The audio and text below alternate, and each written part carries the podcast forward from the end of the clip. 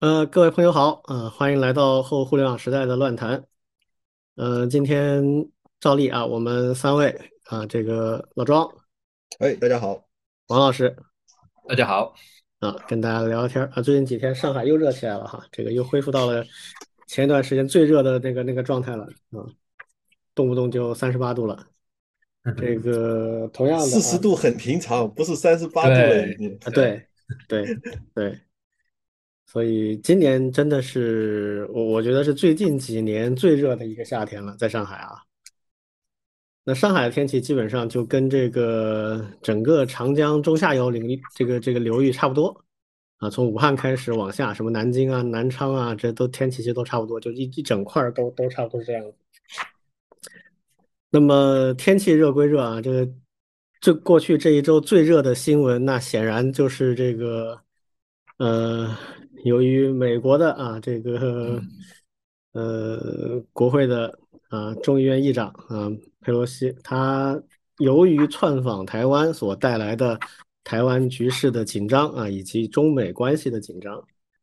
那这个事情呢，我觉得我们必须要聊一聊啊。虽然我们一直以来以聊这些科技和未来比较多一点，啊，但是实际上我们也一直在感觉哈，就是现在这个时代啊。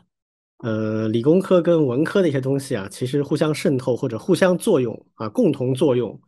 影响我们这个世界，影响我们每一个人，其实是越来越显著的啊。就这个社会科学里面，其实也有一些非常实用的技术，就是对每一个人来讲，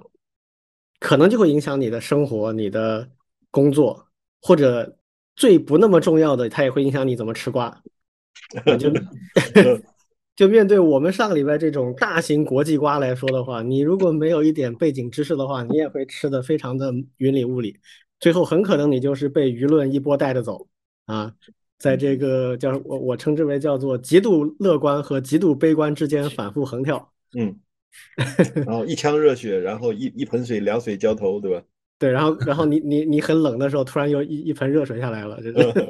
啊，这就这个人会非常的不自在啊。但是如果你真的看明白了一些道道的话，其实还好啊，你你就不会这么容易的被呃舆论误导。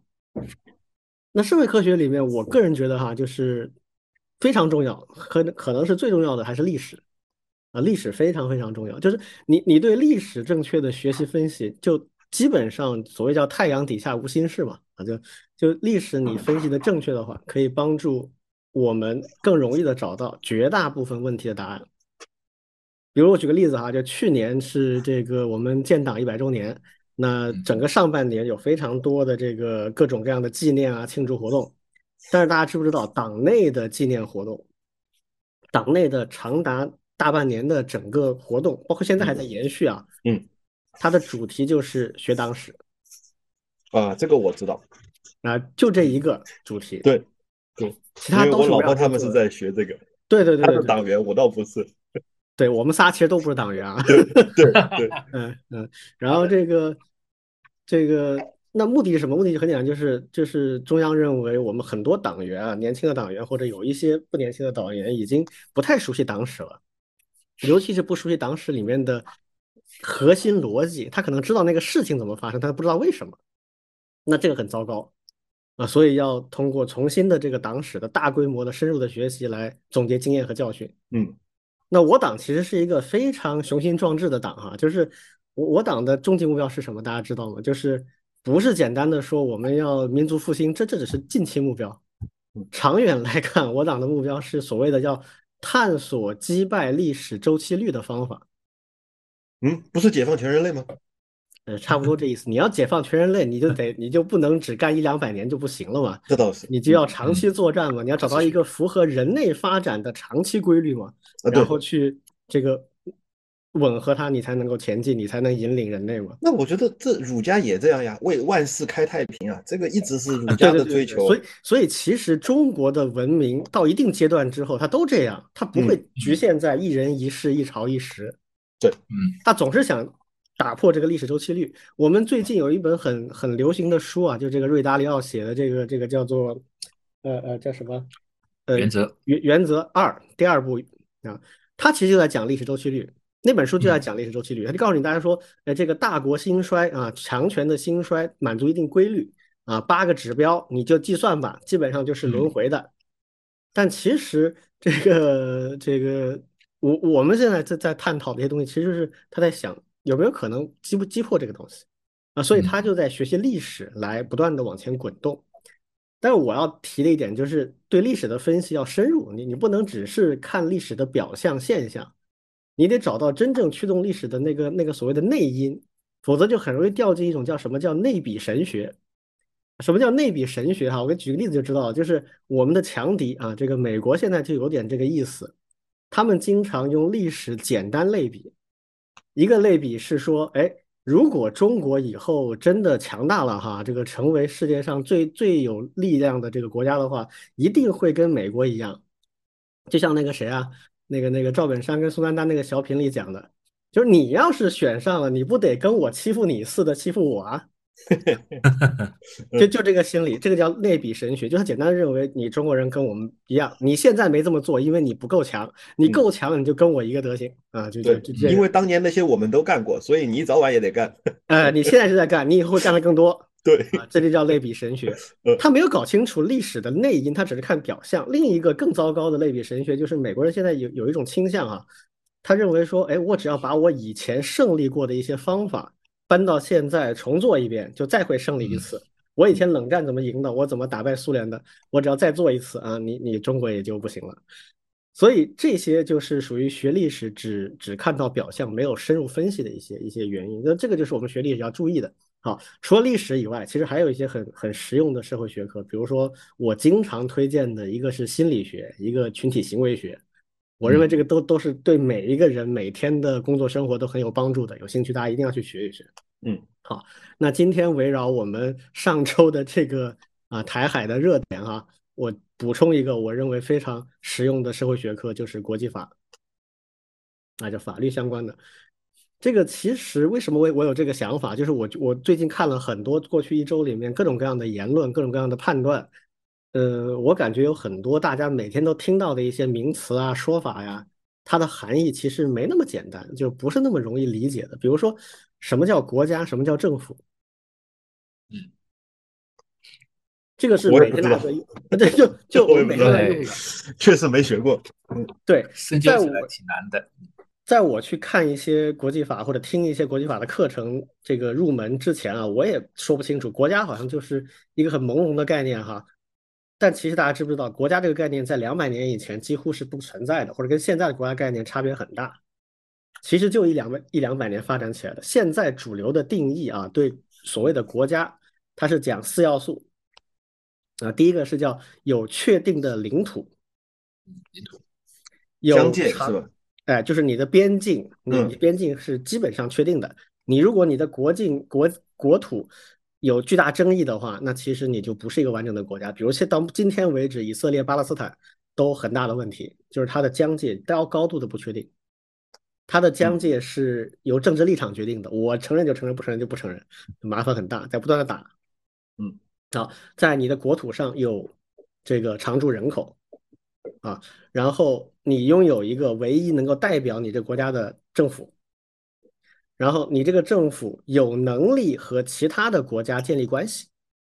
这叫四要素：领土、人口、政府和你跟其他国家打交道的能力，缺一不可。你这四个全具备了，则可以被称为叫主权国家或者叫一个独立的国家。嗯，那能不能简单的认为，就是只要国际社会承认你是国家，你就是国家？呃，前面几个前面几个所谓的就是物理上的要求，肯定还是必须有的嘛，嗯，是吧？有有一种情况是是特别麻烦的，在国际法里面，比如说同样的一块领土，同样的一批人口，两个互相敌对的政府，啊，嗯，A 和 B 啊，A 被一些其他国家承认，B 被另外一些国家承认，嗯，这个就是属于有巨大争议的地带，啊，这个就是问题。我们后面会提到，就是台湾其实也是这种情况，只是两边的这个力量对比很悬殊，就没有形成大的问题。但是你像以色列、巴勒斯坦，这就是很很明显的问题，就是它有很大的争议领土。钓鱼岛呢？钓鱼岛算这种问题吗？钓鱼岛其实算争议领土，嗯它本身并不是国家，也并不是这个有主权的东西，，OK，它是两个主权国家之间的有争议的领土而已。OK，就中国的领土，大部分那个边界都是确定的，嗯，啊，但海上有几个地方，比如钓鱼岛这种，还有那个九段线的某些部位会有一些争议，那么怎么办？这个需要以后慢慢解决啊，但它不影响中国大的面积的东西，所以就还好。嗯，好，那这个定义怎么来的？就这个就涉及到一个很有意思的点，就是国际法它不是一个普世法律，它跟我们国内的法律不太一样。国内法它是有一个中央政府，这个政府有强大的公权力和强制力量，你违法你会被逮起来，受到惩处，是吧？那国际法不是的，目前世界上不存在一个超国家的这个世界政府，没有，联合国也不是这种概念。那所以国际法其实没有这样的强力去做后续的保证，那就是说，只能看国家与国家、国家与国际组织之间签订的协议条约，你签了你就认，啊，你接受这个条约的这个约束，那当然也会得到一些好处。这也回过头来就证明，为什么一个合法的政府，它必须是唯一的代表这个国家，并且能够跟代表这国家跟其他国家去建立关系。否则的话，你签的协议就没用了，对吧？你假设你这个国家里边有多个政府，或者政府多个部分，每个各个部分之间互相不买账，那你在外边签的协议就实际上没法实施，那你这个国家别人就没法认你。所以这也就是非常重要的国际法里面一个理论，叫做主权国家的政府不可分割。我举这个例子，其实就是为了说明一件事情，就是美国人其实现在在公然撒谎。啊，嗯他说，哎，我们这个 三权分立啊，我们的这个行政部门跟这个立法部门，我们互相之间是没法管的，啊，这个我们不管，这个这个跟我们没关系，这是你们内部的事情。但是你对外，你跟中国签的啊什么建交公报，各种各样的条约，这个是你作为单一政府必须认的，除非你说我们国会不是一个这个 政府，我们的国会是一个非政府机构。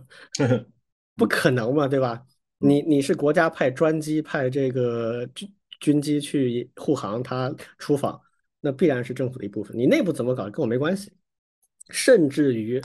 呃，在内部实操层面也绝对不是做不到的。我可以给大家举个例子，前两年川普在这个呃在任上的时候，也有类似的一个事件，就是国会有一些人啊。要去阿富汗，不知道中东什么地方去访问，也是跟这次类似，就是属于添乱的。那 Trump 就很不喜欢。那 Trump 怎么办呢？很简单，Trump 说：“OK，你要去我管不了，那你不能以政府名义去，你只能以个人名义去。你以个人名义去，我不派政府专机，也不派军队的这个力量去护送你，你要去自己去吧。”懂了。然后他们最后就没去。啊，因为那地方很危险啊，就不敢去了。所以其实这个是有办法、有先例的。那无非是说明拜登他没有 Trump 那么有魄力，或者他现在的局势决定了他不敢这么做啊。还是说他也不想拦？我觉得他是想拦的，但是他不敢用这么强力的方式去拦，怕引起政治上的国内失分或者类似这样被别人攻击吧。嗯啊，我觉得是这种型，就是他真要拦是绝对没没问题的，因为有先例。嗯嗯嗯，那所以他就公然撒谎嘛，就说我我不行，其其实不存在这种情况啊，就是一定是可以的。好，那我我从另外一个角度来理解，可不可以？嗯，就比如说我们知道美国总统的顺位继承，就是如果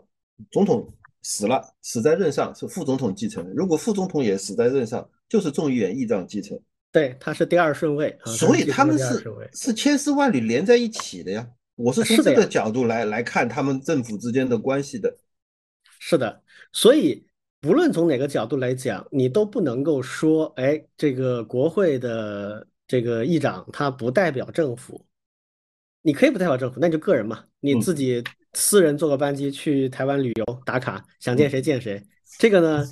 我们也会抗议的，但是就不会到这种程度啊，就是这种我就实在管不了。我虽然不喜欢我抗议，但是这也就这样了。所以这个就是，就如果说你你这个东西相对比较清晰的话，那么那么这个事儿它就你完全你就不会去理它。但是如果你没有相关的这个这个背景的知识，或者你脑子没有仔细想的话，那你会觉得哎挺有道理啊。这个拜登好像是管不了众议院的议长啊，啊，美国的立法机构这个权力挺高挺高的啊，啊，那只是美国国内的事情，在国际法的层面上不存在政府分割的问题，你一个政府不可能分割成几块儿。如果这样的话，那就没人敢跟你打交道了。啊，那同样的呢，我们就说到台湾这个问题啊，也很有意思。我我问大家一个问题，你你们知道，就是现在有有谁哈，就就能不能够准确的表述什么叫九二共识？这个我们的听众也可以在心里面想一想，你你能说得出来吗？九二共识是啥？是一个中国各自表述吗？是是这个东西吗？嗯。因为我认识一个朋友叫 Richard，他就从台湾过来的。我跟他聊过这个一个中国的一个中国的问题，他就说我也认一个中国，我认的是一个中国，名字叫中华民国。嗯嗯。然后呢，我我们也认这个中华民国是一体的，怎么怎么样？嗯。但后面没细聊，我听上去觉得也挺有道理的。哎，他这个其实还是九二共识吗？他这个还 OK 了。那九二共识其实本意并不是这个问题。九二共识本质上就是叫做坚持一个中国的原则，嗯，就是这个背景是这样哈，就九二年的时候，九十年代初啊，国共两党啊，希望能够和解，希望能够这个消除一些分歧，多做一些合作，降低过去的一些比较高的调门啊那种敌对的那种情况，因为中国也跟呃美国也建交啦，然后也慢慢在改革开放啦，那台湾也觉得他们对他们俩也是机会啊。啊，他为什么不去做呢？所以那个时候的氛围是不错的。那那个时候我们提出来就很简单，就是我们什么都可以谈，但是要坚持一个中国的原则。那么这一点对于台湾来讲呢，是有一定困难的。那么他们怎么去做？大家就开始谈嘛。那就用了一些很在目前我们称之为叫很有政治智慧的做法，比如官方不出面啊，因为官方国共两党属于战争状态的，那那不好，没有和平协定的情况下不好谈政治问题，那就由民间的。啊，大陆这边的代表叫海协会，啊，那个台湾那边叫海基会，啊，他们在下面去谈，他们接受的一个很重要的任务就是谈我们怎么表述一个中国。好，谈来谈去，这个最后就确定了一个核心的共识，这个共识一共是两句话，二十个字，啊，一个字都不能改的。这二十个字这么讲的哈，说叫海峡两岸同属一个中国，这是第一句啊，第二句是共同努力谋求国家统一。所以这两句话叫九二共识。那这两句话拿去台湾之后，台湾就很多人问说：“你这里面一个中国到底啥意思啊？”那么台湾当时有一个叫做呃这个国安会的秘书长叫苏启，啊，这个人呢就很灵活，脑子很快啊，他也比较这个这个有政治智慧，他就回答了八个字，他说：“一个中国各自表述。”所以老庄刚才说的这个一个中国各自表述呢，并不是九二共识本身，而是九二共识的一个注解。啊，就九二共识其实就是一个中国，两两岸同属一个中国，谋求国家统一。那这两句话，今天的台湾人很多，他们其实已经很难接受。为什么？因为已经几十年被毒化教育到现在这个样子了。但是在今天。他仍然没有修改宪法，中华民国宪法里仍然非常清晰的写着这个中华民国的疆土包括大陆和台湾，但是中华民国政府现在只实际统治台风金马这点位置，其他的暂时啊没有质权，但是还是我的，也行。所以这个就是刚才你说 Richard 讲的那个那个原则，他这个原则我觉得算。挺 OK 了，就不算台独了，这就对，这就是这就是他肯定不是台独，这就是我们很很认可的台湾的一种观点了。就我们现在不要求你承认中华人民共和国，但是你至少不能够搞闹分裂，对吧？所以，就为什么说这个例子呢？就是很多东西它的来龙去脉是很复杂的。就是大陆跟台湾的这个问题啊，其实是格外的复杂。九二共识是我们跟台湾之间聊这个话题谈出来的共识，但我们对外的时候，就中国作为一个总体。九二共识是我们中国内部两个部分之间谈判嘛得到的一个一个共识，但是中国作为一个主体国家，对外谈国家主权的时候，从来不谈这个的。我们谈的很简单，就是三句话啊，叫做世界上只有一个中国，然后台湾是中国的一部分，然后中华人民共和国政府是代表中国的唯一合法政府。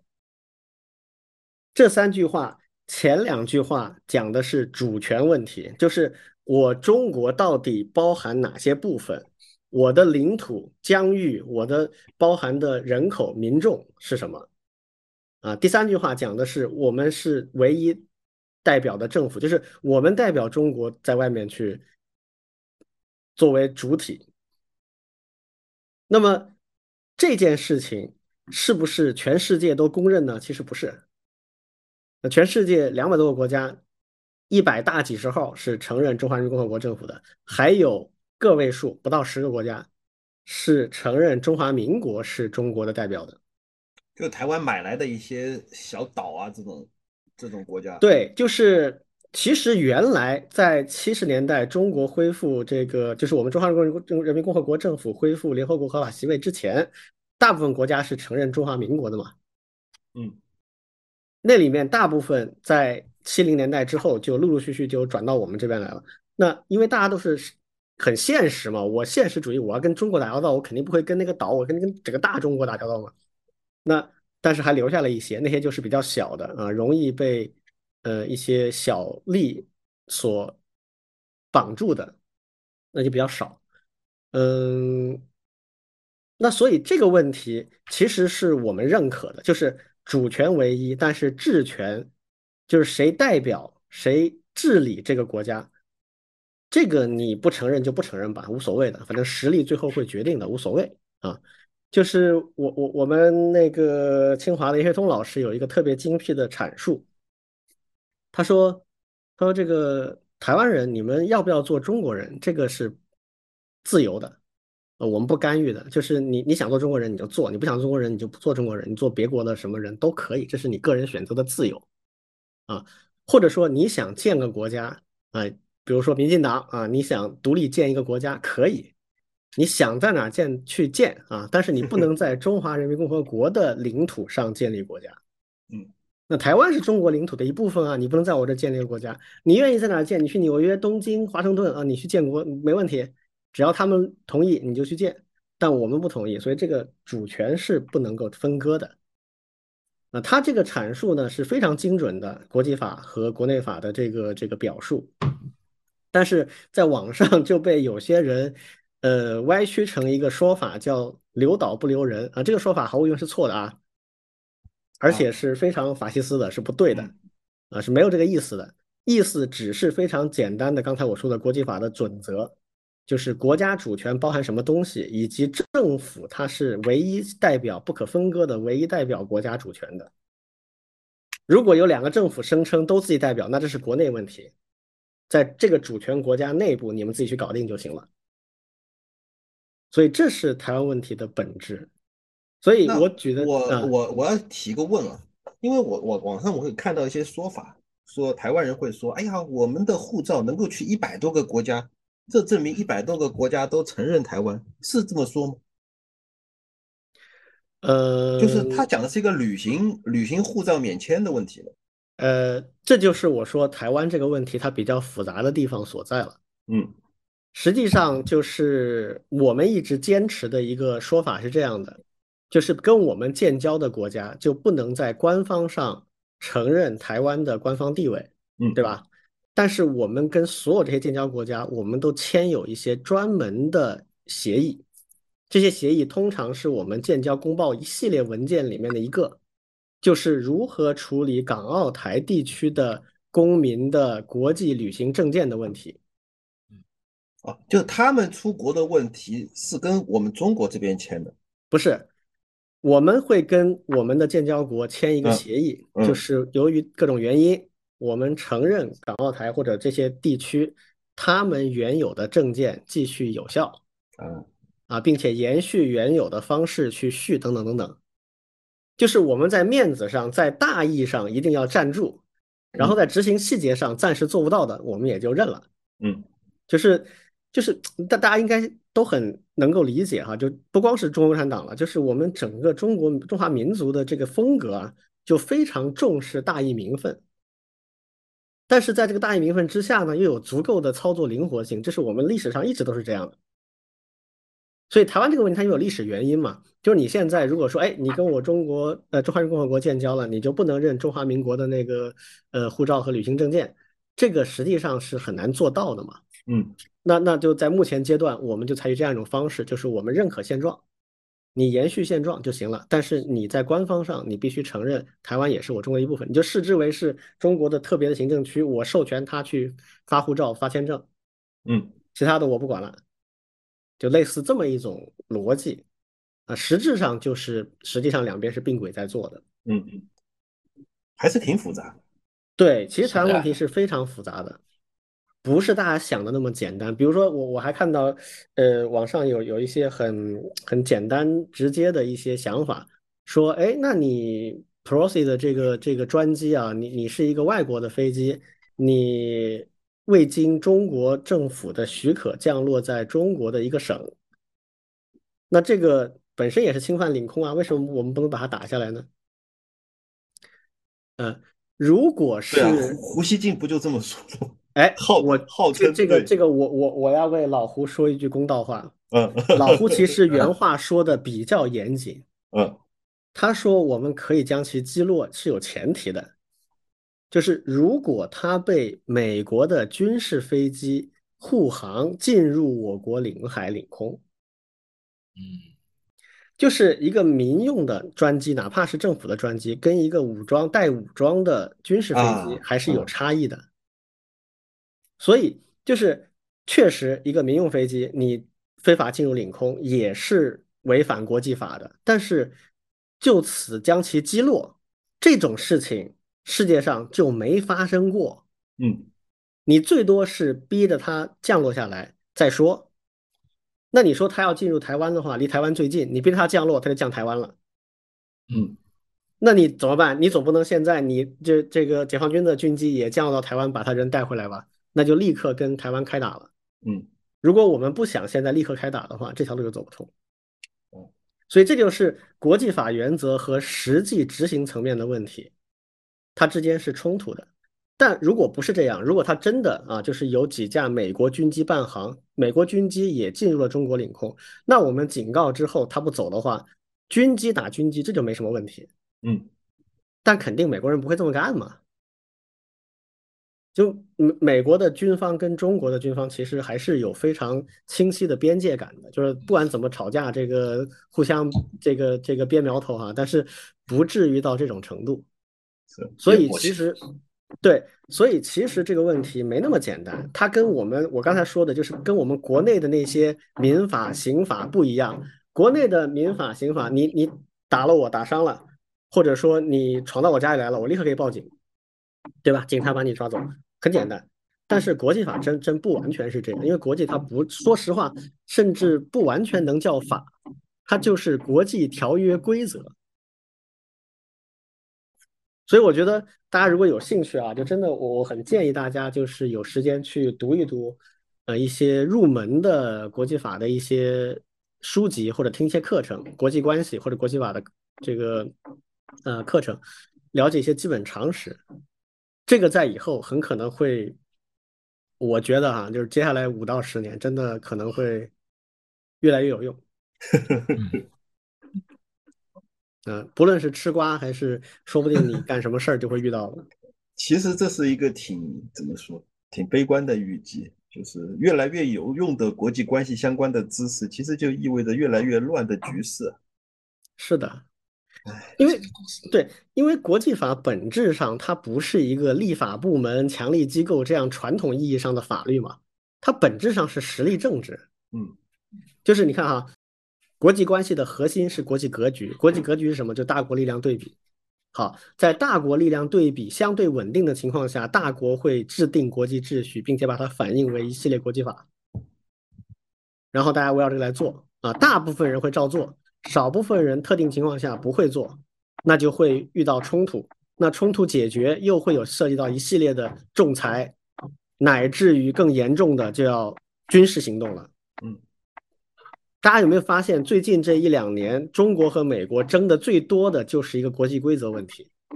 美国反复强调的是所谓基于规则的国际秩序，中国反复强调的是基于联合国的国际秩序，就这两个是有很明显差别的。嗯，所所以就是实际上现在就面临着一个接下来国际秩序会可能出现混乱或者真空的情况。我认识的这个就是搞国际法的一个哥们儿，他就说，其实，在全球的研究国际法的这个系统里面，他们其实挺兴奋的，因为要变了嘛。就新课题，嗯对对，就像原来是 X 八六体系的，现在 ARM 出来了。对，就很多东西都是对对对对对都都是新东西了。嗯就以前的一些很多东西都已经失效了，什么 WTO 机制、联合国机制，基本上现在都不做没没作用了。就虽然如此啊，但是还是了解现有体系仍然非常重要，因为它不可能立刻就扳倒重来，它还是个渐进过程。好，那这个我们关于这个话题就大致上先聊这么多啊，就具体关于这个事儿还有很多的细节啊，比如说为什么这么做啊，为什么那么做啊啊，八月二号晚上大家很多人都很很失望，甚至很愤怒啊，那现在为什么又变了呢？其实网络上的传播也有非常多的这个点可以值得大家去观察。就这件事情是一个非常经典的案例，我怀疑接下来很多领域都会拿这个去仔细分析。只不过今天这事儿还没完，还在继续，啊，大家可以继续再看。反正吃个瓜也很难啊，也要也要学很多东西才能够吃好瓜。对，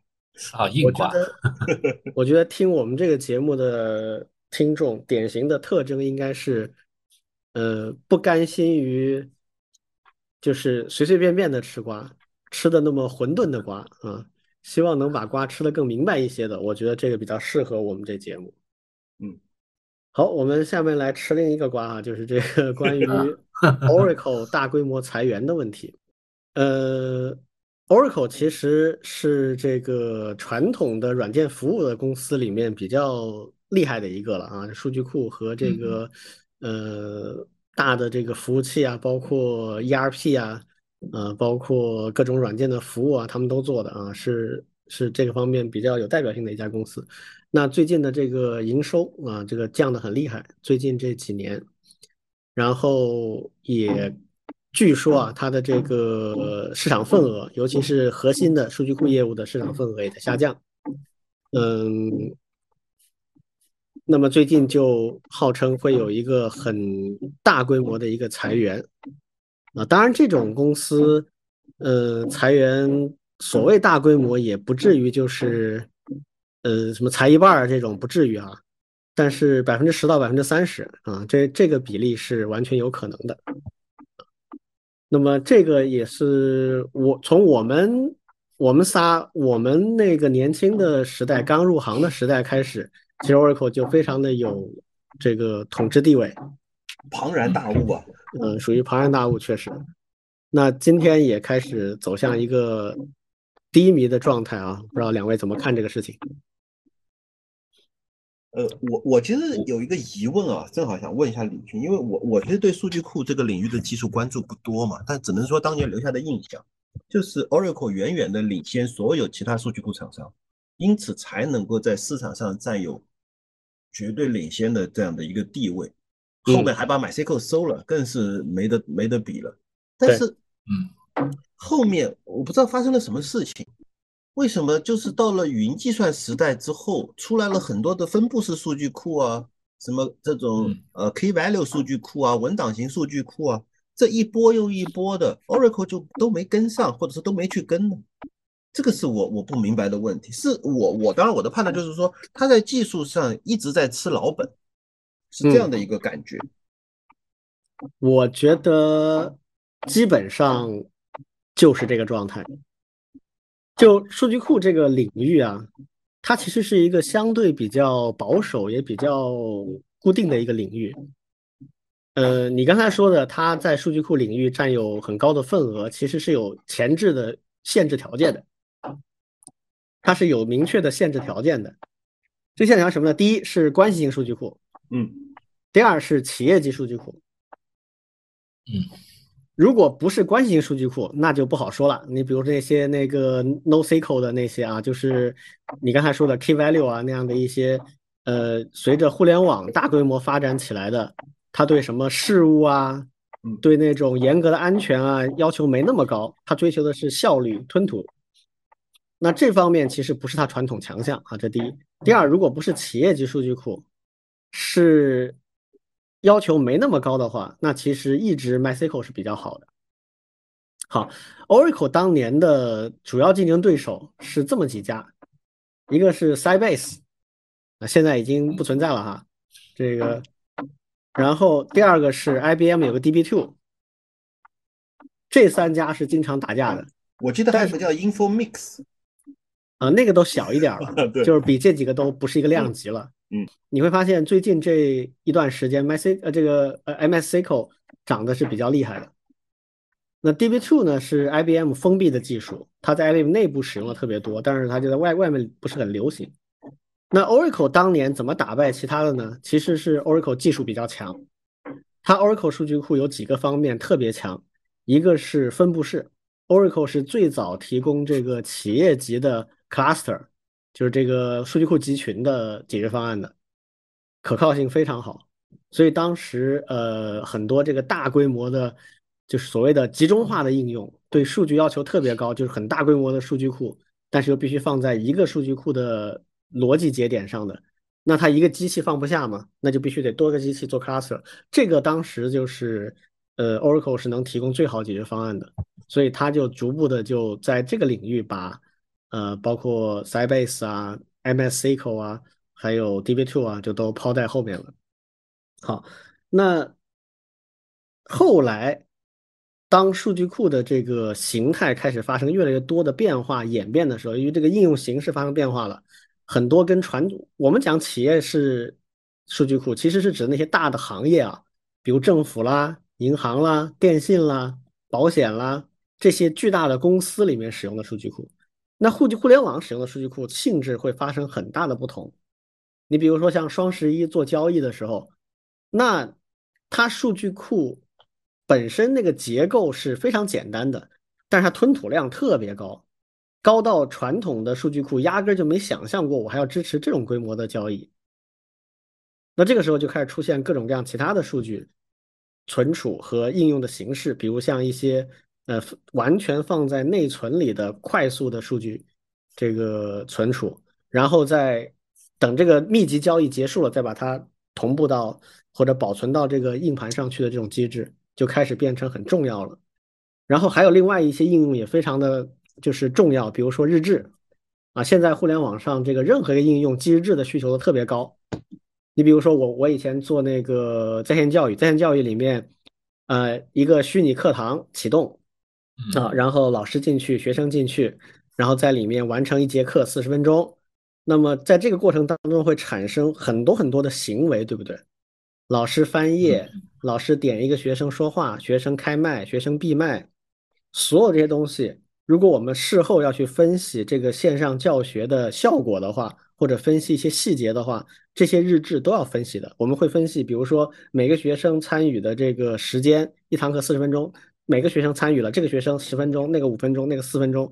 就会有一个学生活跃度的一个分析，所有这些都依赖于一个非常详尽的日志记录。那日志记录呢，已经被证明传统的数据库是不 work 的，是不好用的。那于是就出现了所谓列数据库。那这个领域又滋生了一系列新的数据库的软件。就像刚才老庄说的，那给我的感觉也是这样，就好像 Oracle 对这些东西都没有很很在意，没有很及时的跟进，也没有发展起。它自身的足够好的这个数据库云，反而被其他东西全部拿过去了。那所以它的这个受的冲击影响，我觉得是非常大的。因为很多的业务就不再依赖于自己去买机器、自己买数据库软件来构建整个系统，而是直接使用云上的这种服务。那云上的服务现在基于开源的，像 MySQL 或者其他的数据库，还有各种各样的列数据库、各种各样的内存数据库，都。能够很好的满足我们现在的应用体系，而 Oracle 反而这方面做的不多，所以这个就造成了它的核心业务，我觉得确实是在有点吃老本的感觉，逐步的失去了它的这种领先地位。那另一方面呢，其实 Oracle 它在呃零几年的时候收购了 Sun 公司啊，叫 Sun Microsystem，就是太阳微系统。这个 Sun 公司呢，很奇怪哈，它 Sun 其实原来一直是跟 IBM 竞争的，就是包括小型机、包括操作系统、包括数据库、包括呃应用集成服务，都是跟 IBM 直接打，但始终打不过 IBM。但是 Sun 是一个就口碑是挺好的，好像这个大家业界都很喜欢它，它非常有那种孤硅谷的那种科技创新的那种感觉，很多东西是它最早拿出来的，比如说最早的 Unix 的商用系统就是 Solaris。然后最早的这个啊，这个 Spark 的芯片这是他做的，所以就他给人感觉挺科技范儿的，但是就一直打不过 IBM，就做的很辛苦。然后后面就被 Oracle 收购了，而且他的收购是好像是一个强行的收购，就是 Sun 不愿意卖，而且用户就是 Sun 的用户和这个呃社区也非常的不希望卖掉，但是 Oracle 通过股市上的操作啊强行的收购的，那么。这个收购就很多人就骂 Oracle 嘛啊，因为在此之前 Sun 已经买了这个 MySQL，所以 MySQL 也就跟到 Oracle 那边去了。然后这个也有很多人不喜欢，我们之前聊过这个话题，就非常多的人就在这个过程当中就呃做了这个 MySQL 的这个 fork 的这个替代品，那叫 MariaDB，那直到今天这都是一个分支的一个社区了。所以给我的感觉就是 Oracle 它。包括收购 Sun，包括后来收购这个 Salesforce，就是做这个 ERP 的公司，它的业务其实已经扩张到了一个完全的完整的企业的这个软件解决方案的这个这个角度了。但是，呃，在核心的创新和它的社区的这个包括品牌、包括社区的经营上面，好像没有很认真的去做的感觉。说实话，我觉得他今天这个情况比我预期的还晚了一点。我觉得他以前，我原来以为他会更早就会。在，没想到还挺这么久的。对，我可以说一下我我和 Oracle 的一些一些一些经历啊，我觉得可能也会有一些启发。对，因为我我们那会读书的时候，Oracle 呢实际上是一个非常神一样存在的一个数据库。对，不仅仅是因为我这边也像本科硕士也做过一些那个政府的一些项目，包括一些税务呀、银行呀。对，那个时候基基本上不会去考虑其他的一些数据库的一些学习，对，一定是用 Oracle 来去做这些事情。对，所以说当时我们基本上就是整个实验室的一个必备的一个基础技能，就是 Oracle 的一些各种的一些安装呀，然后那些调试呀，包括它上面的一些应用开发。对，因为那个时候觉得你会 Oracle，那以后这种就业市场肯定是无比美好。而且呢，不仅仅是 Oracle 卡本身。对，当时还有一个东西其实是和 Oracle 相关的，就是培训认证，因为 Oracle 它也也有一套那个认证，而且很贵，巨贵无比的。但是呢，还是吸引了很多人去考。对，我记得非常清楚，就是我有个同学，他当时是干啥的呢？他是教别人去做 Oracle 培训认证，对，就是 Oracle 认证的讲师。对，当时我我们特别羡慕，对，就是。因为本身一方面，我当时就是啊，我当时就是我我当时就是这个，嗯，我是在 Oracle 在中国的第一批的那个叫做叫什么呀？他们那叫什么叫叫叫 OCP？不是 OCP，不是 OCP，哦对，叫 OCP Director。嗯嗯，就是我是负责去就是社区里面负责去培训和审定给什么人搬 OCP 的那那那个小组里面的。哦，OK OK，我当时进创新院的时候，这个老庄可能不知道，我当时去进创新院的时候，其实不是因为在互联网上面的产品啊、软件啊，是因为我是 Oracle 最早的一批这个 Director。我知道。然后这个我我知道，老郭在创新院里面特别兴奋的跟我们说要来个大牛，就说的你是呃 Oracle 在中国的第一个 ACE。对对对对对对对，叫 Ace Director。对，嗯嗯，所以我知道这个，所以说可想而知，对，可想而知，Oracle 当时的影响力究竟有多大，是不是？是的，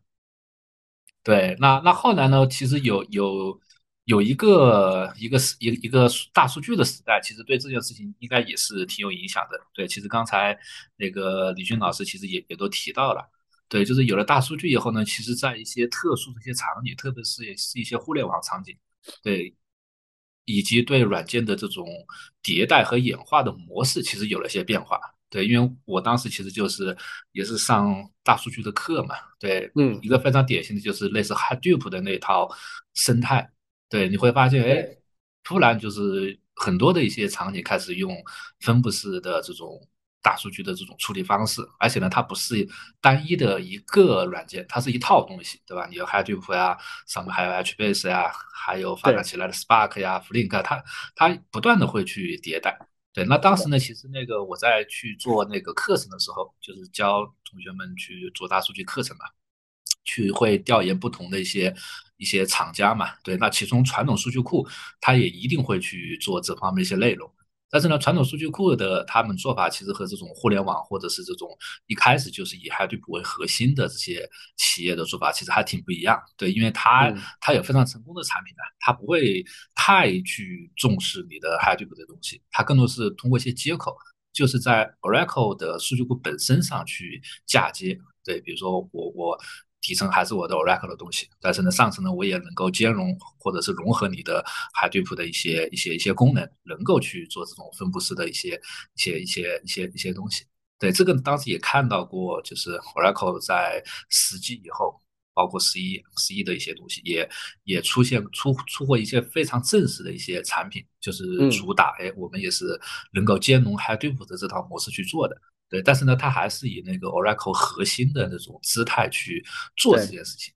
对，那我相信其实包括很多的一些新兴市场，可能就不太需要或者是喜欢这种特别重的这种做法。哎，那我可能只是需要一个呃数据库，包括刚才所提到的，哎，我在线学习平台，对吧？我的日志的一些分析，对，那我干嘛一定要上一个这么又贵又又笨的一个一个东西呢？那我自己去，虽然我可能需要花一些人力的成本去去做，但是呢，它本身也是一个技术先进性的一种体现，对吧？包括我们自己那个学校里面同学也比较喜欢去学习这种新兴的东西，而且它的迭代速度确实又是特别快，而且呢是通过开源去做成一种标准化的一些东西。那再加上后来的云原生这件事情，其实又是更加加重的。对，那我们嗯今天其实可以看到，像那个国内，包括国内的几家，像那个呃泰 DB 啊，那个 Ocean Base 啊，其实都是打的是云上的 HTAP 的这样一个一个新的一个一个一个场景和它的一个方式。这呢，嗯实际上就是对这种传统的数据库和它的处理模式，其实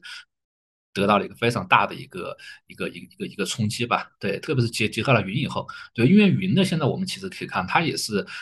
通过生态的做法，特别是像那个 CNCF Cloud Native 的这种方式去做。对，它其实不是以一个软件一个产品，它是一套东西。对，包括云上的各种各样的一些优化呀，数据库之间的这种导入导出的这些东西啊，就是你只有嵌入到这整个生态中，其实你的力量可能是会更大。对，那 Oracle 呢，其实它自己。它肯定是会以它自己为一套这种方式去去做这种竞争的，对，那那那现在看下来，其实确实还是这种呃生态型的这种力量其实是更大，也能够得到更多的一些呃中小企业，包括一些大厂的这种支持。像那个那个微软，它一定会用它的那个 Azure 更多的支持这些新兴的这些这些内容。其实它整体加起来，可能它就不一定会比你 Oracle，虽然你的技术非常强，对你的那个真正的产品的这种价值会会更好一点。对，所以说这也是可能一个一个非常重要的一个点呢。嗯，我其实觉得这事儿，就我我有一些感触哈。就第一个感触就是，我觉得微软真的是比较厉嗯害啊。微软是在这过程当中转型转的最快的，就是微软也是目前几个最大的软件公司里面唯一的，它做到了兼容并收的这样的状态。就它有自己的完整的企业解决方案，MS SQL 啊，什么微软的一嗯整套的呃 Windows 的这个 server 啊，然后什么这个 transaction server 交易服务等等，所有的一整套的企业应用它全都有。另一方面呢，它也完全基于开放技术搭建了一个站，然后这个站用在 Azure，Azure 上就两个东西都有啊，一个是基于完全 Windows 的这个呃企业服务的站，然后包括这个开开放技术的站全都有。那嗯 Oracle 就没有转过来，就他还是企业的那一套，他是非常熟练的，但是他就没有办法做一个更开放、更灵活、更轻量级的一个解决方案的站。因为它会跟原来的竞争会很激烈，它内部没有把它划分好，这很难。就是你你你要做这个，就侵蚀了你原来的那个收益嘛？那你怎么能够同时保证原来的收益不会受到太大影响，同时新的又能壮壮大起来？这个就很少有人做成。那 Oracle 显然就没有很好的把这个事做成。那微软就明显我觉得要要好得多。呃，第二个感触呢，就是我认为市场其实还是细分的，比如说。企业应用，那互联网的公司为什么它用那些开放技术毫无障碍？因为互联网公司它主要的生产成本就是技术团队，所以它养一个很大技术团队去钻研、去维护整个复杂的自定义的系统，其实没有大的问题。但是企业用户，所谓企业用户就是我刚才讲的政府啊，然后一些大的行业，比如说电力啊、电信啊、呃、金融啊。呃，什么这个这个类似这些的啊，那他们内部的主要的生产资料和投入不会放在计算机系统上，他自己的 in house 他自己养的团队不太可能有那么强的储备去完全自己研究琢磨明白，所以当时我也我在零零年代做了很长时间，就是呃企业应用和集成。那那个时候，很多他们采购的时候，比如说我就确定了买 Oracle，我说为什么呀？他其实有更合适、适合你的方案。他说很简单，我买 Oracle 没责任。嗯我买 Oracle 有出了问题是 Oracle 的，因为它是业界最好的。是的。啊，如果我挑了一个我认为甚至技术上就是更合适的，但是万一出了问题，就是我的责任。所以企业应用它选型和。规划的时候跟一般的那个互联网公司是完全不同的。在这个情况下，Oracle 仍然有市场，所以 Oracle 真正受到重击，并不是那些开放技术呃崛起的时代，而是云服务大规模普及的时代。因为云服务成为主流了，这个时候企业采购没有那种障碍了。我去买阿里云的服务以及配套解决方案，跟你 Oracle 的对我来说风险是一样的。嗯，这个时候你 Oracle 的就那个故事就不成立了。这个给我感觉就有点像我们之前老庄说的那个钻石的那个骗局，就是，嗯，就企业架构的这些公司一直以来在描绘的一个场景是说，我特别的安全，我跟那些呃什么 MySQL 那些东西不一样，我特别适合企业，特别适合他们喜欢用的一个词叫 critical system，就是关键系统。嗯，对的。但是最后大家发现不是哦，这个这个阿里云或者其他这些云服务或者这些大的互联网公司不用你的，他们也非常安全，非常的这个稳定啊。我只是玩不转他那个而已，他们只要能让让我轻松玩转，我觉得没问题啊。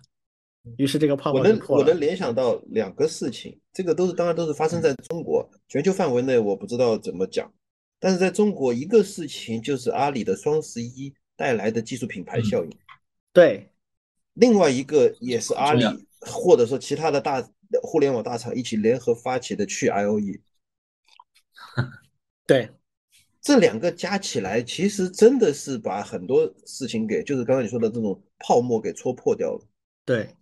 所以怎么说呢？就是在技术领域吧，我我还是那句话，我我我在技术领域，我我真的是非常老实的人，就是我觉得扎扎实实做事吧。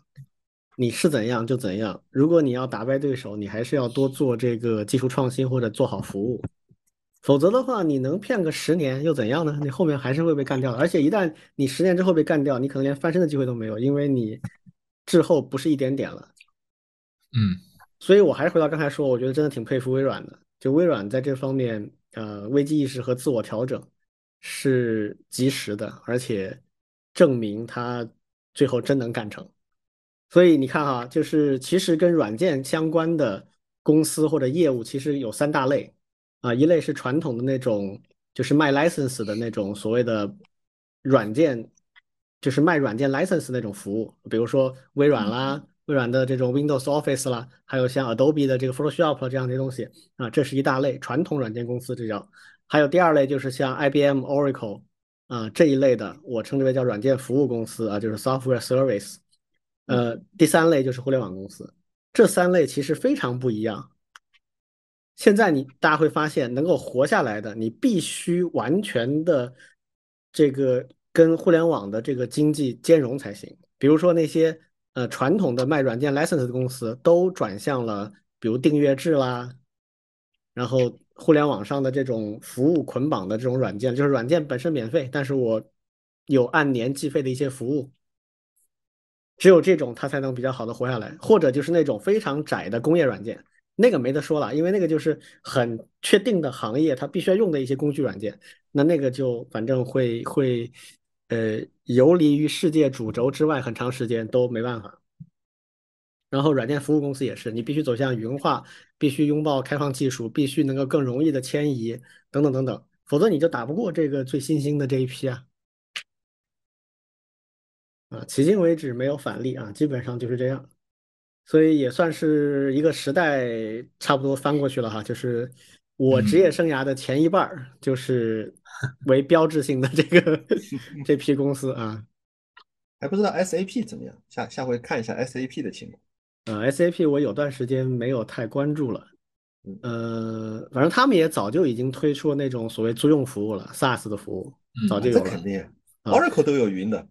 对。但是我上次还听说 Oracle 的云很便宜，很很值得去薅羊毛什么的 啊。对，但是 ERP 云这个东西吧，就是这个 SaaS ERP 这个 SaaS 的话，嗯，其实也挺难做的。这以后有时间可以专门来来讨论。就是除了一些非常确定的模块，比如财务里边的一些模块，其他的它还是挺难弄的，就是还是有相当的这个灵活性在里面。好，那这个话题我们也就暂时聊到这里啊。今天是嗯八月份的第一周啊，第一次这个录节目，所以我们今天有这个荐书的环节。呃，就每个月的荐书的环节，我们仨会每人推荐一本书啊。今天我们的这个推荐的顺序是我先来啊，然后是王老师，最后是老庄收尾。OK。呃，今天我要给大家推荐这本书哈，叫做《Story》啊，作者是这个 Robert Mackey 啊，罗伯特麦基。呃，这本书的名字就叫故事啊，就是标题就是 Story 啊，副标题叫呃 Substance, Structure, Style and Principles of Screenwriting，就是编剧啊，就是编剧创作的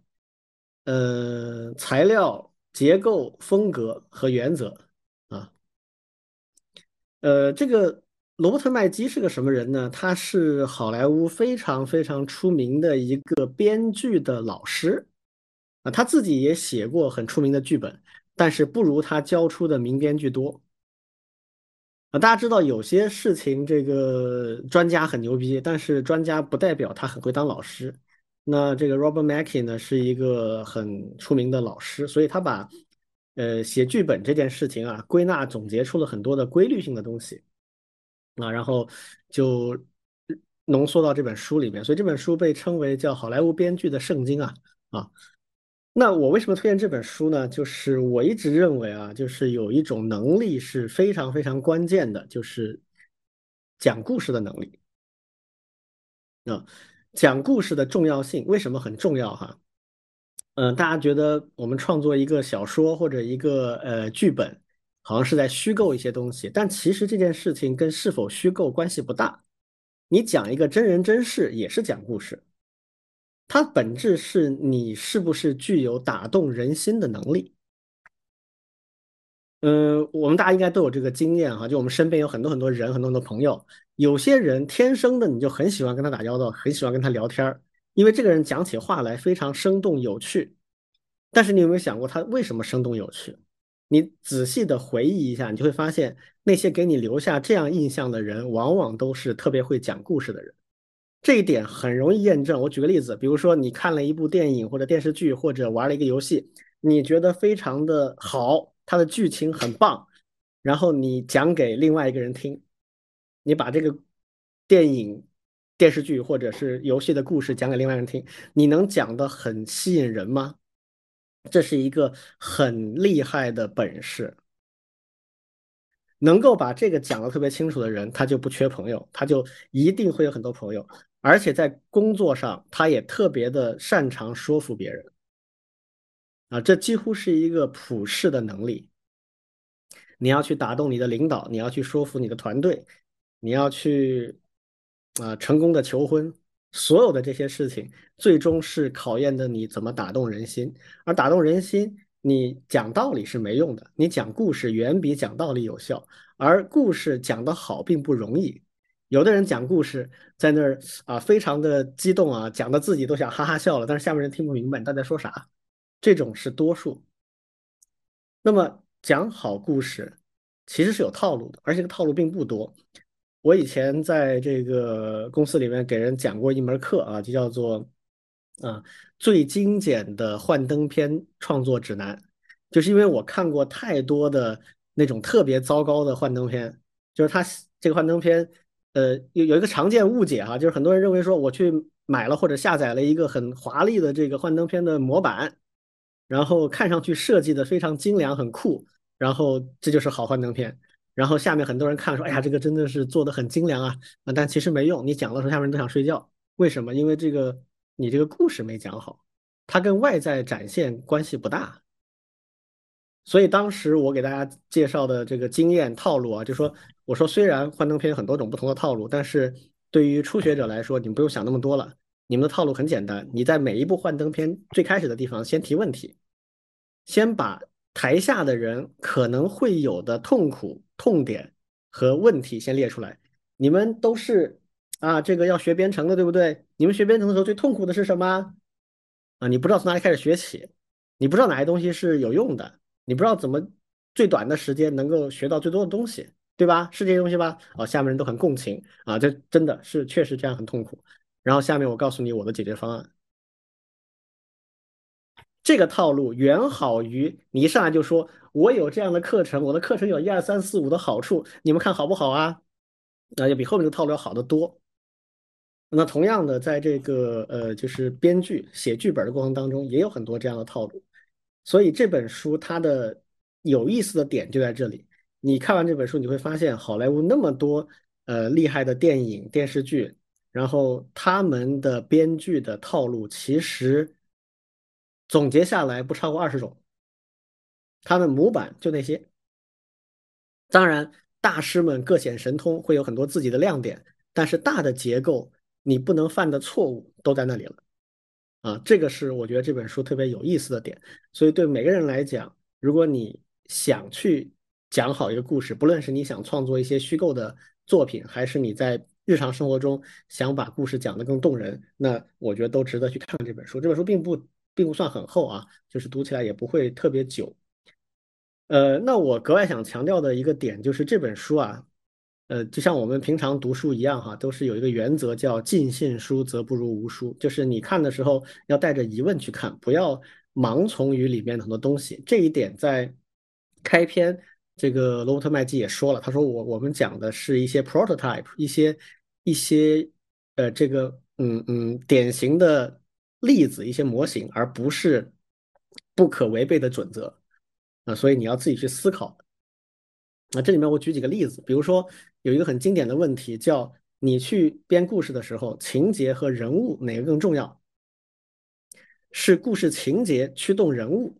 还是塑造人物来驱动情节发展？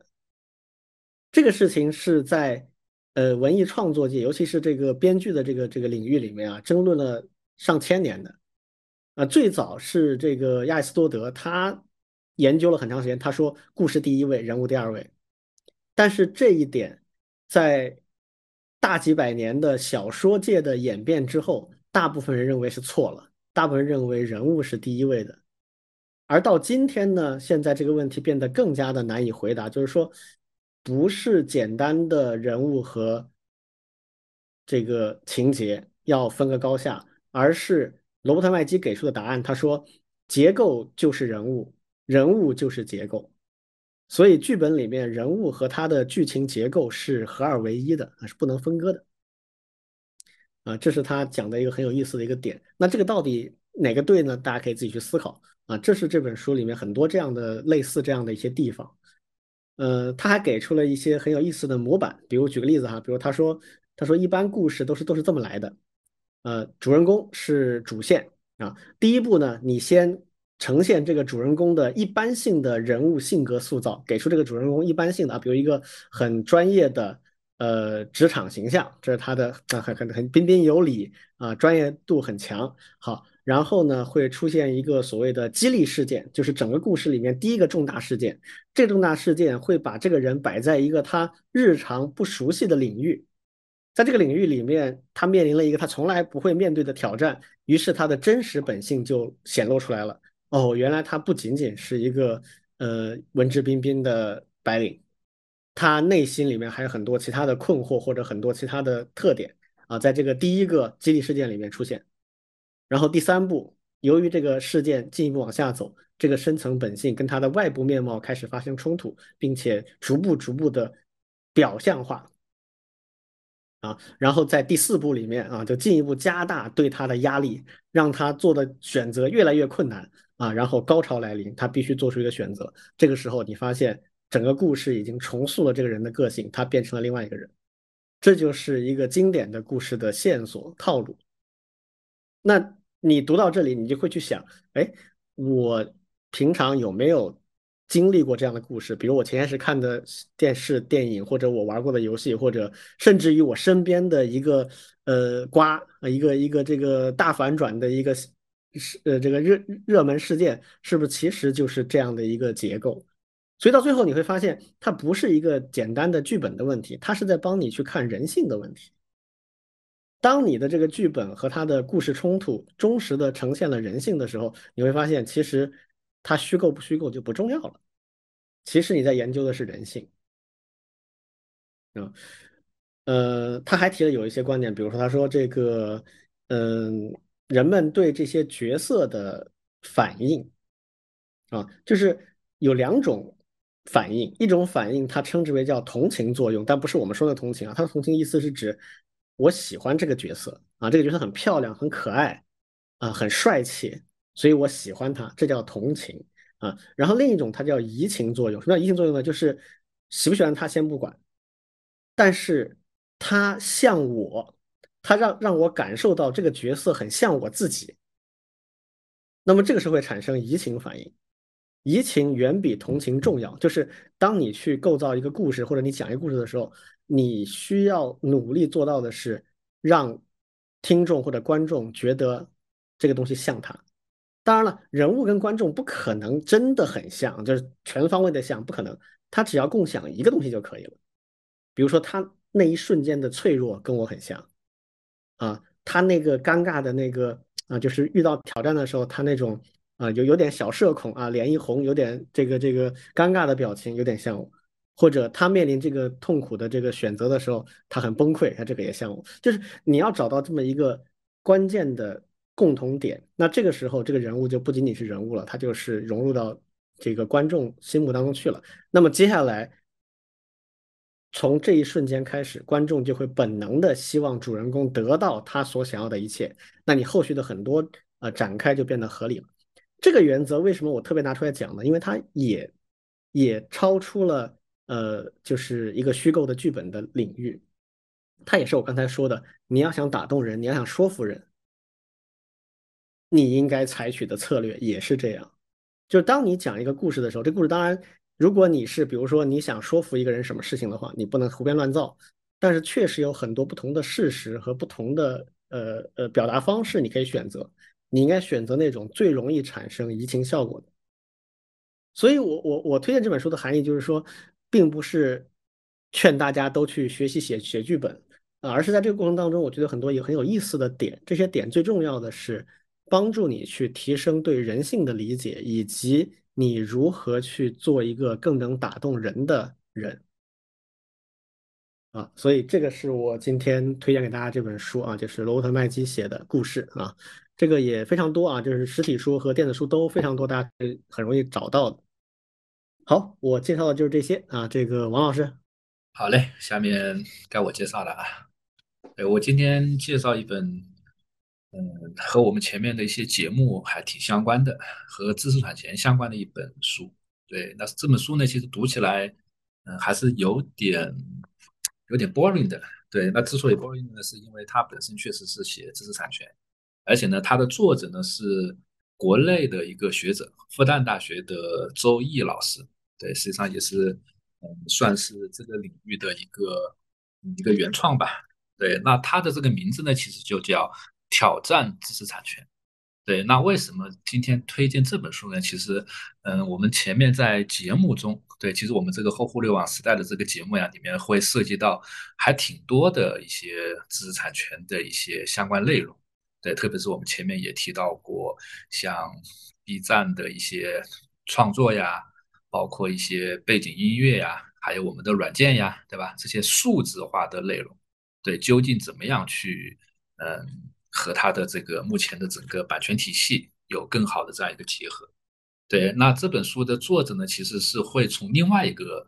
呃视角去思考这件事情，对，因为从它的题目大家可以看，它其实是对现有的知识产权体系实际上是不满，对，但是呢，他这本书里面呢，实际上是会用经济学的理论去分析，那为什么他不满这件事情？对，因为周老师他本身是呃学经济的，也是在经济学院，对，而且呢，我觉得这个视角其实还是挺不错的，而且呢，他做的这件事情呢，呃，他不光提出了反对意见，对，或者是他所倡导的一些内容，还提出了，哎，怎样做更有可能，或者是更好，那这个呢，其实也和我们的节目有关，其实就是自由软件、开源，包括 CC 共享知识那一套东西。对，所以说呢，这些点呢，其实都是和我们的节目，包括我自己的一些兴趣，还是挺相关的。对，那这本书的结构其实也是比较逻辑，还是挺明确。对，那第一章呢，其实就是讲知识产权的一些历史。哎，这个又印证了我们今天节目里面李俊老师说的一句话，对吧？历史学，对他开篇其实就是讲知识产权就是天生就是这样的吗？对吧？那肯定是不是？那它究竟是怎么发展起来的？对吧？它可以从一些那个著作权，还有那个专利，对，都会分门别类的去说它的整个的由来。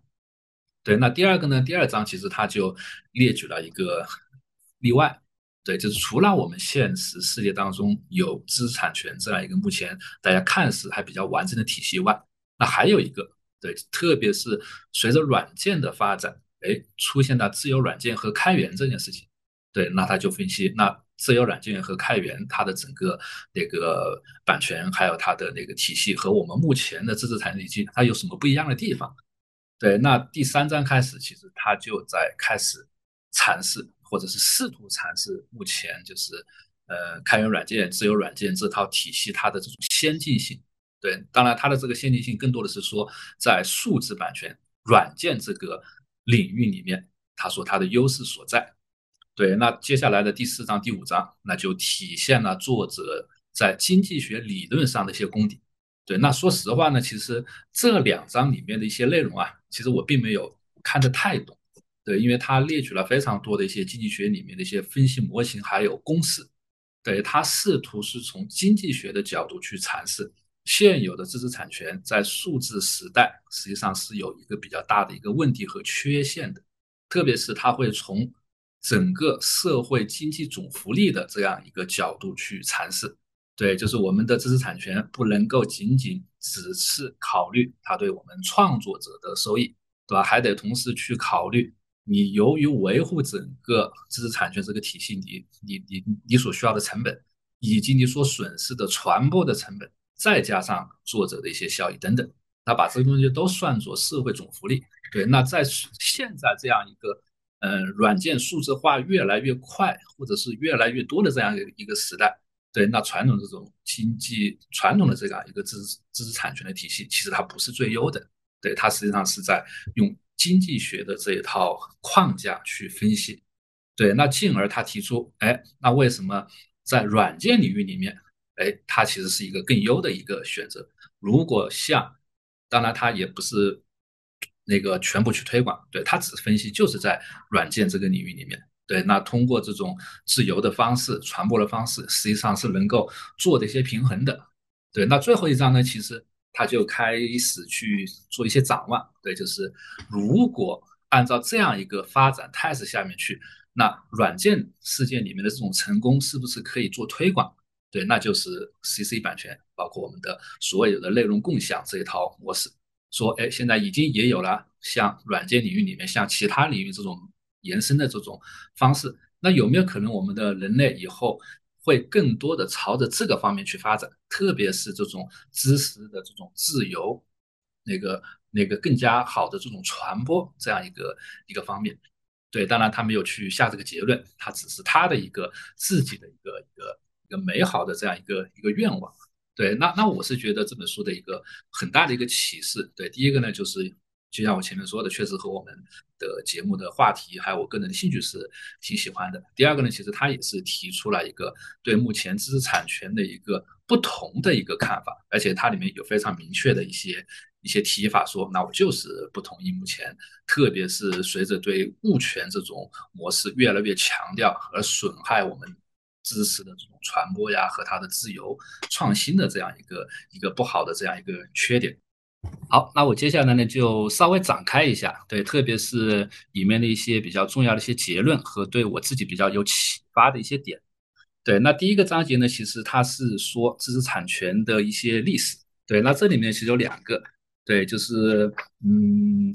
我们的版权它的起源究竟是什么？我觉得在第一章里面其实还是说的蛮清楚的。对，特别是版权，它其实是最开始起源于翻印权。对，其实就是印刷术的出现，其实对这个版权的出现起到了一个非常至关重要的一个影响。从它的那个英文单词，其实也可以看得到 copyright 这个东西。对，那那个专利权的起源又是什么呢？实际上是皇室的特权。对，那这件事情呢，其实也是从欧洲发展起来的。对，那其实到目前来说，已经有几百年的一个时间了。对，那其实也是经过了这么长时间的这种迭代，大家才能够建立起当下这样一个呃知识产权和专利权这样一个一个内容。而且呢，他在第一章里面提了一个非常重要的一个观点，就是知识产权不等于知识有关的权利。对他就是把知识有关的权利啊做了一个非常多的一些拆分。对，那这个拆分呢，其实也是他后面去展开说的一个逻辑。对，什么叫做和知识有关的一些权利呢？就是包括知识工作者对智力成果应有的权利，还有包括社会公众分享智力成果、分享社会精神财富这些权利，其实都是和知识相关的权利。对，那这个知识产权呢，其实只是里面的一部分，这是它的一个非常重要的一个主张。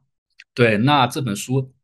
其实就有一个非常重要的论点，其实就是对与知识有关的权利的有机整体的割裂，实际上是现在这样一个知识产权体系一个非常重要的点，实际上是不对的。特别是对精神权利这种人身权的贬低，以及对知识产权这种经济权利愈演愈烈的这种过度保护，实际上是这本书要整体提出的这样一个挑战。对，那第二章呢，其实它就是用自由软件来作为例子，来告诉大家，哎，啊，除了知识产权这个体系以外，还有什么不一样的一些做法？对，那因为听我们节目就知道，像我呀，还有老庄，其实对开源软件呀，还有自由软件，其实都有非常大的一个兴趣啊。对，那我这里呢就不去展开，就是我们的开源这一块，那我只展开一个词，对我觉得这个也是可以，大家可以去思考。就是他对那个 copyleft 这个词的翻译，对，就是我们嗯搞开源的，就是会对 copyleft 呢有不同的一些翻译，说左版权，对吧？或者是版主，对吧？就是不同的这种翻译方法，或者干脆我们就保留那个 copyleft 的这种提法。对，那这本书里面呢，其实他提出来一个一个翻译的词，对，它叫什么呢？叫做版可。对，那版可其实是觉得他说，哎，我我是从我的角度来看是一个挺好的一个翻译的方式。对，就是 left 这个词，它其实是 leave 的这种过去式和过去分词。那 leave 又是什么呢？leave 它其实包含了许可，对吧？还有允许这些词。而且呢，coffee left 呢翻译成版可，其实某种程度上也是在说可以做什么。对，其实就是鼓励，甚至带着鼓励去做一些事情。这个和版权，哎，你不能做什么，可能是一个非常有趣的一个一个对照。所以说呢，整本书它其实把那个 copyleft，它其实翻译成版可。对我觉得这个东西呢，其实是我在第二章其实也是挺有收获的一个点。对，当然它里面还举了很多例子，就是我们特别有名的一些，像 Apache 啊，像那个 DNS 呀、Email 啊这些著名的一些开源软件。对它其实也是列举了他们的一些一些变化，对，然后呢，呃，列举了它的一些优势所在，为什么它能够甚至能够击败一些商业软件这样的一些一些一些一些内容所在，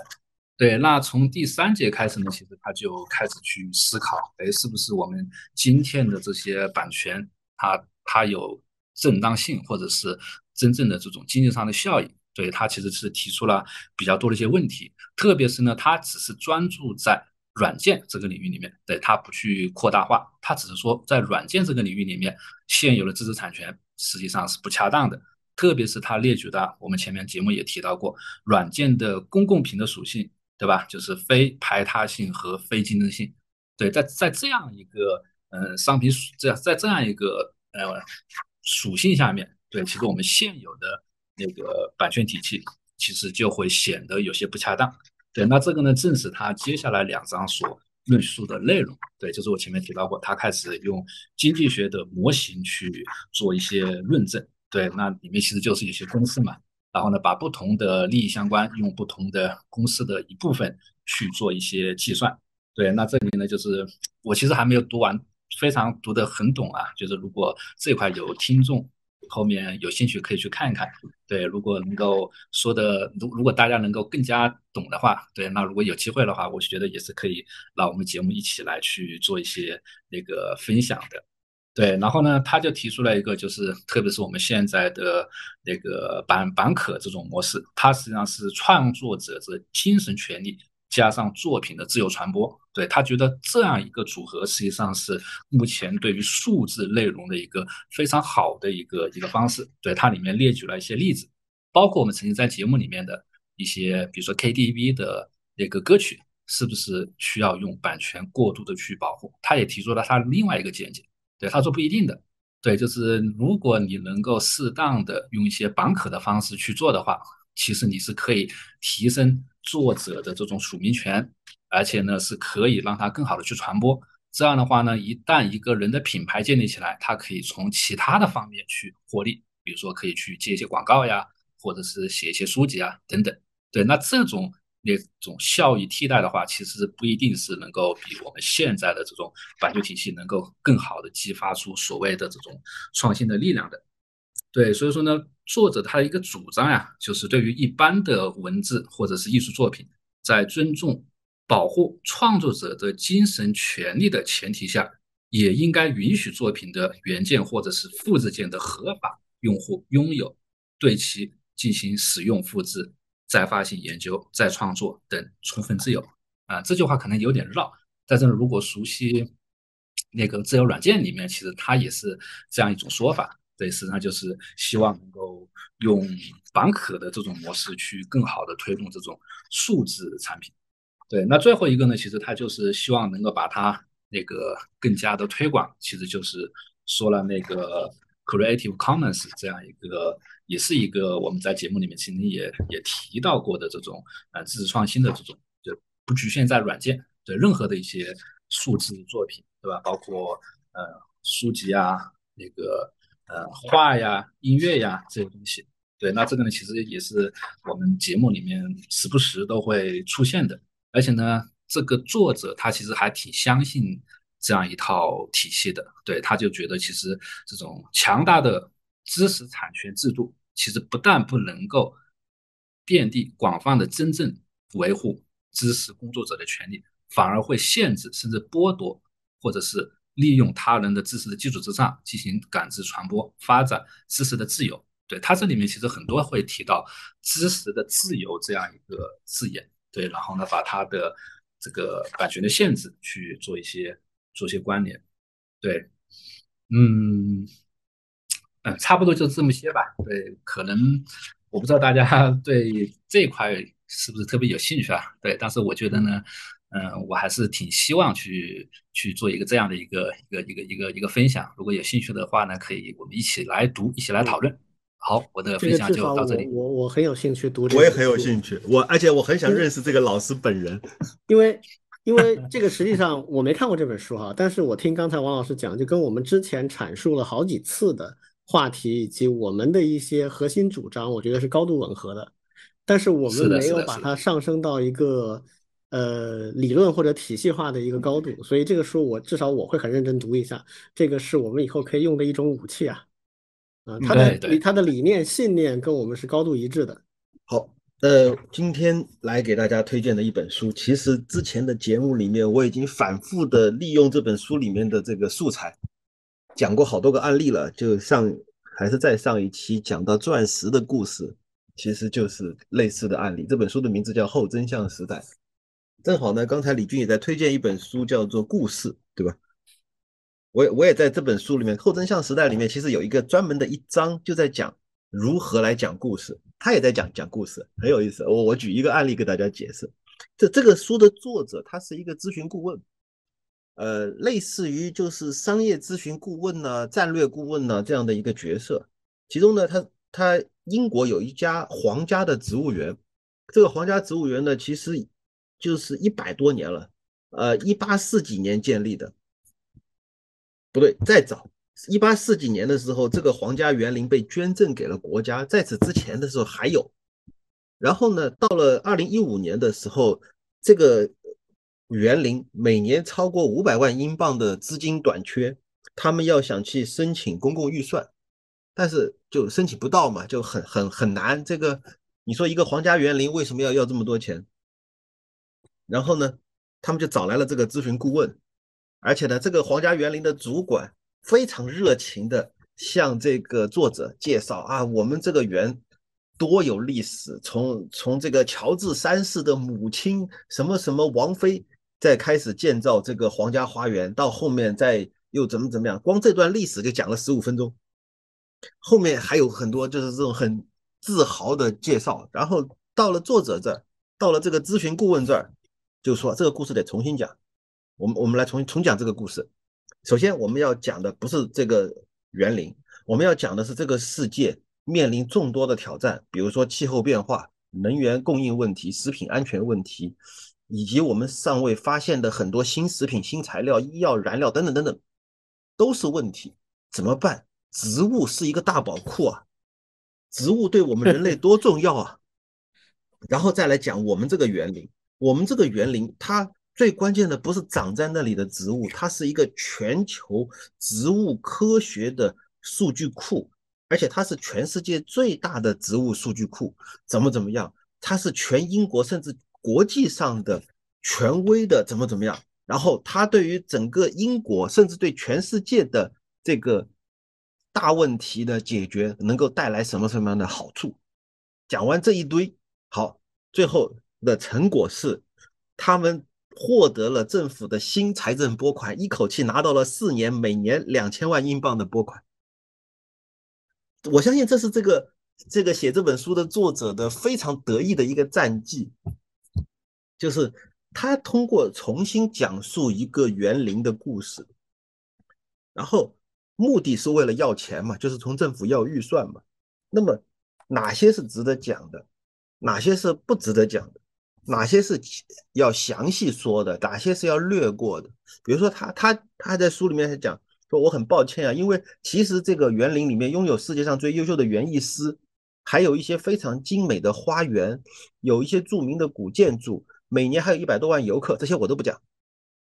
因为这些对于要到钱没帮助。他要讲的是这个，其实我要来总结的话啊，这个故事其实最。最常见的一个框架就是你有病，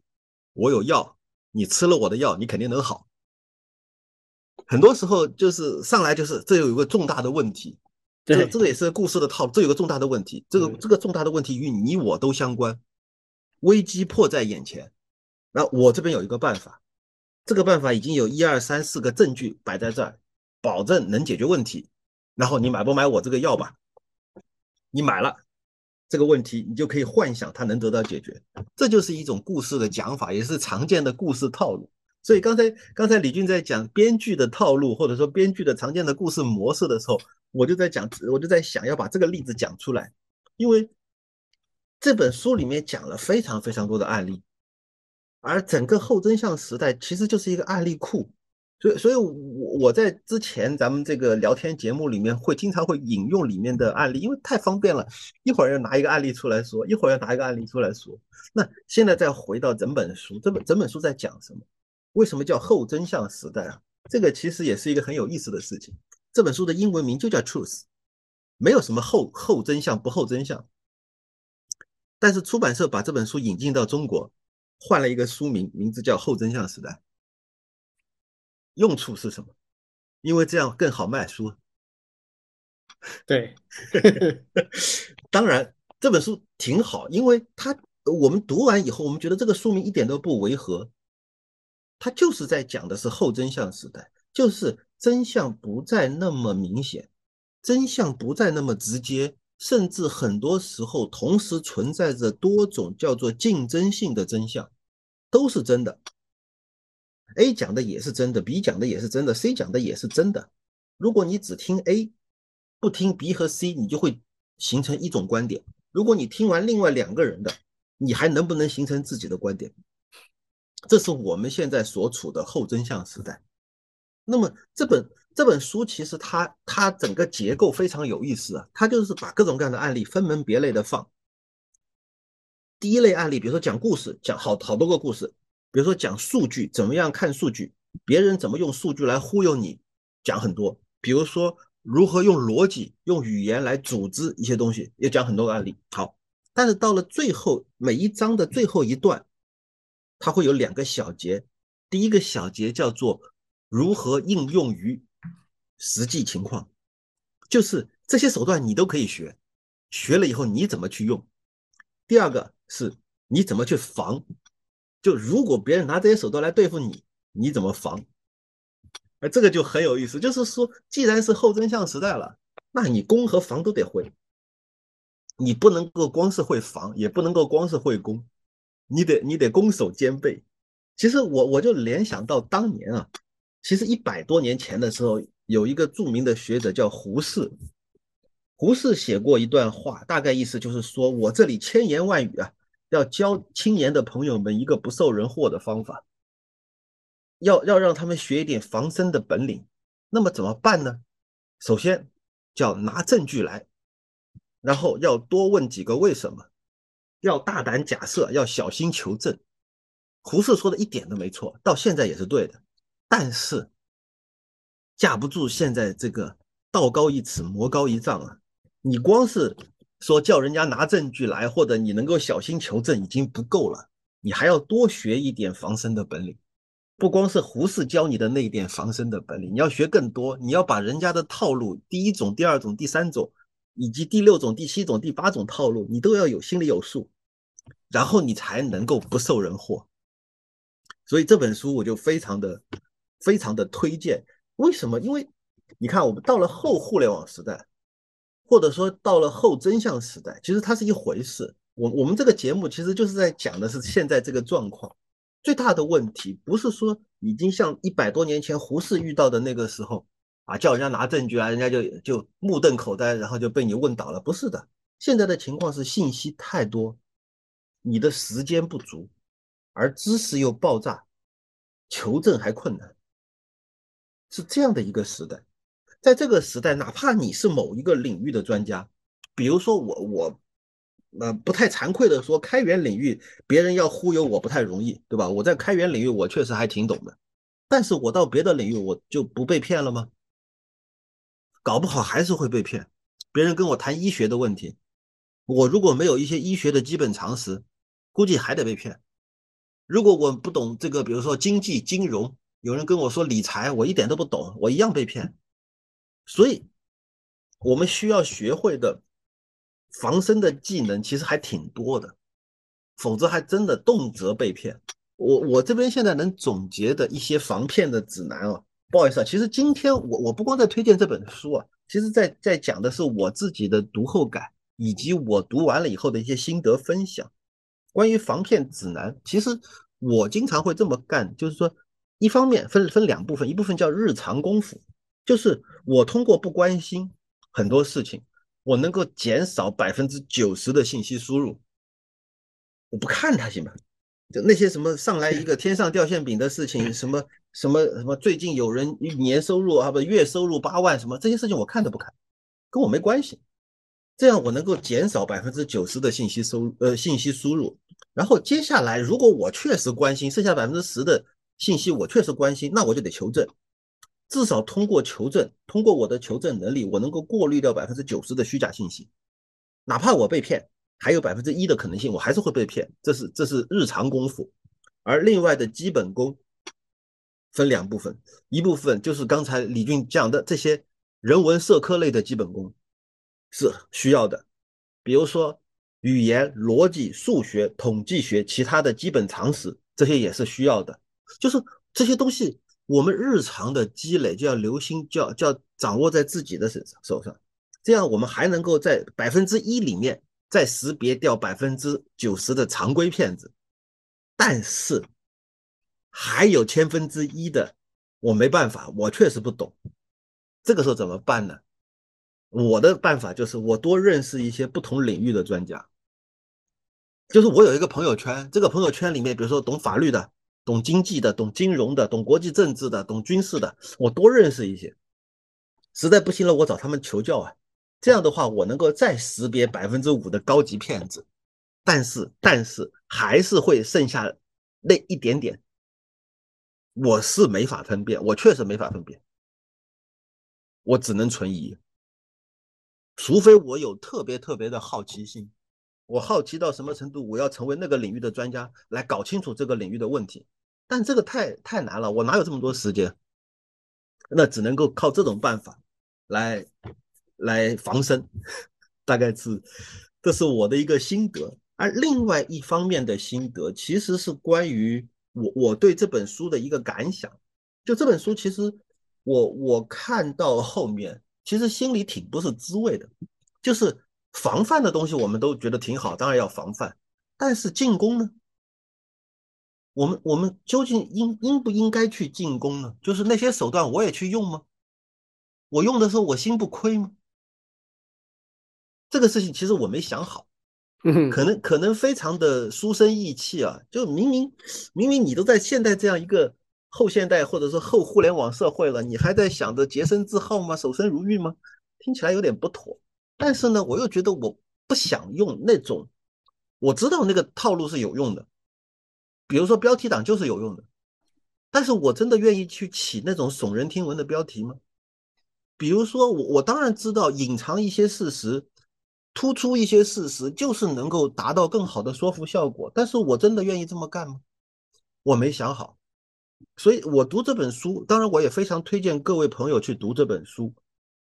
但是我对这本书的评价并不是百分之百正面的，完全赞同的。以上就是就是我的这本书的一个推荐和分享。嗯，最后这个其实我觉得是哲是哲学思考了哈，就是其实很多东西是相对的。就是你无论如何，你也不可能在有限的时间里面把一件事情的所有的要素、事实、真相都搬出来。当你要去说服一个人的时候，你肯定要截取其中的一个部分。但是这个部分怎么样才算是叫做有说服力？而迈过一条界限之后，就变成了弄虚作假了。对，这条界限是。经纬分明的吗？其实未必是啊，这是一个非常哲学的问题。是的，这个只能期待我们的朋友们自己看完这些书，自己去思考了哈。是，嗯，好，那今天这个因为有荐书的环节，所以我们也聊的时间比较长哈。那这个今天的内容大致上就到这里啊。有什么这个呃进一步的想要了解的东西，也可以给我们留言。或者是呃加入我们的这个听友群来跟我们一起讨论。好，那今天的节目就到这里，谢谢大家。嗯，好，拜拜，谢谢大家，拜拜。